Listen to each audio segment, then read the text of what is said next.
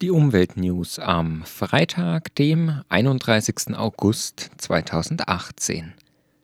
Meteorologischer Sommer endet heute. Statistiken veröffentlicht. Mit einer Durchschnittstemperatur von 19,3 Grad deutschlandweit liegt der Sommer 2018 deutlich über dem langjährigen Mittel von etwa 17 Grad. Den Rekordsommer 2003 konnte allerdings auch der Sommer 2018 nicht übertreffen. Betrachtet man jedoch den Zeitraum von April bis August, dann übertrifft das Jahr 2018 alles bisher gemessene um Längen. Einen Negativrekord stellte das Jahr auch beim Niederschlag im Sommer auf. Die Folgen in Form von Dürre und Bränden sind bekannt. Der Landesbund für Vogelschutz in Bayern macht darauf aufmerksam, dass Amphibien besonders unter der Hitze leiden würden und deshalb drei Viertel der in Bayern lebenden Arten auf der roten Liste zu finden sind. Umweltministerin räumt Versäumnisse in der Klimaschutzpolitik ein. Von ihren Kabinettskollegen fordert Svenja Schulze, SPD, mehr Verbindlichkeit in der Klimapolitik. Dabei im Fokus stehen besonders die Kollegen der Union, zum Beispiel im CDU-Landwirtschaftsressort oder besonders dem CSU geführten Verkehrsministerium. Die Klimaschutzziele im Verkehr thematisiert auch das Öko-Institut. Die von der Bundesregierung beschlossenen Klimaschutzziele im Verkehr seien nur mit einem Mix ambitionierter Maßnahmen zu erreichen – Dazu gehörten unter anderem weitgehende Effizienzvorgaben für Pkw und Lkw sowie grundlegende Reformen der Steuern und Abgaben auf Kraftstoffe und Fahrzeuge, heißt es in einer Pressemitteilung. Deutsche Städte investieren zu wenig in sicheren Radverkehr, meint Greenpeace in einer Mitteilung und bezieht sich auf das Unfallrisiko. Dieses sei in deutschen Städten zehnmal höher als in Amsterdam oder Kopenhagen, den Fahrradvorreitern. Die selbsternannte Radelhauptstadt München beispielsweise investiert pro Jahr nur 2,30 Euro pro Einwohner in den Fahrradverkehr. Demgegenüber steht zum Beispiel das niederländische Utrecht mit 130 Euro pro Kopf. Weltweit leben Umweltschützer oft sehr gefährlich.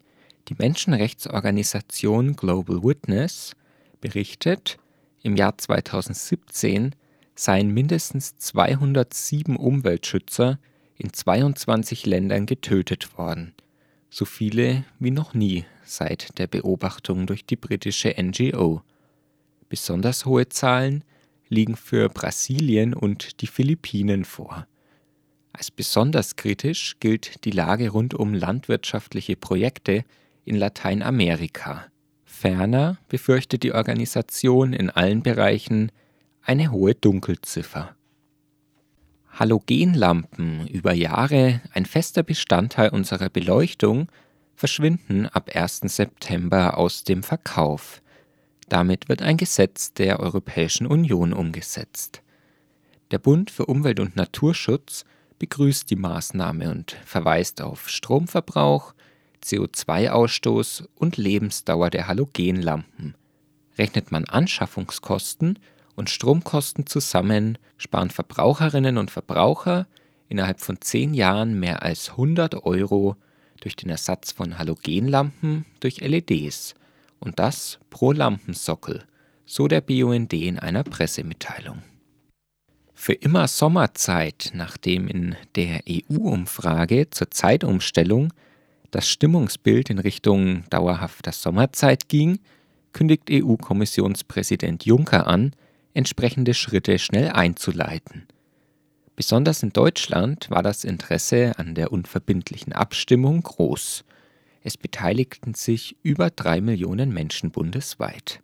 Im Bundestag setzen sich die Linke und besonders die FDP für eine dauerhafte Sommerzeit ein – Entsprechend begrüßten die Freien Demokraten die neuen Töne aus Brüssel.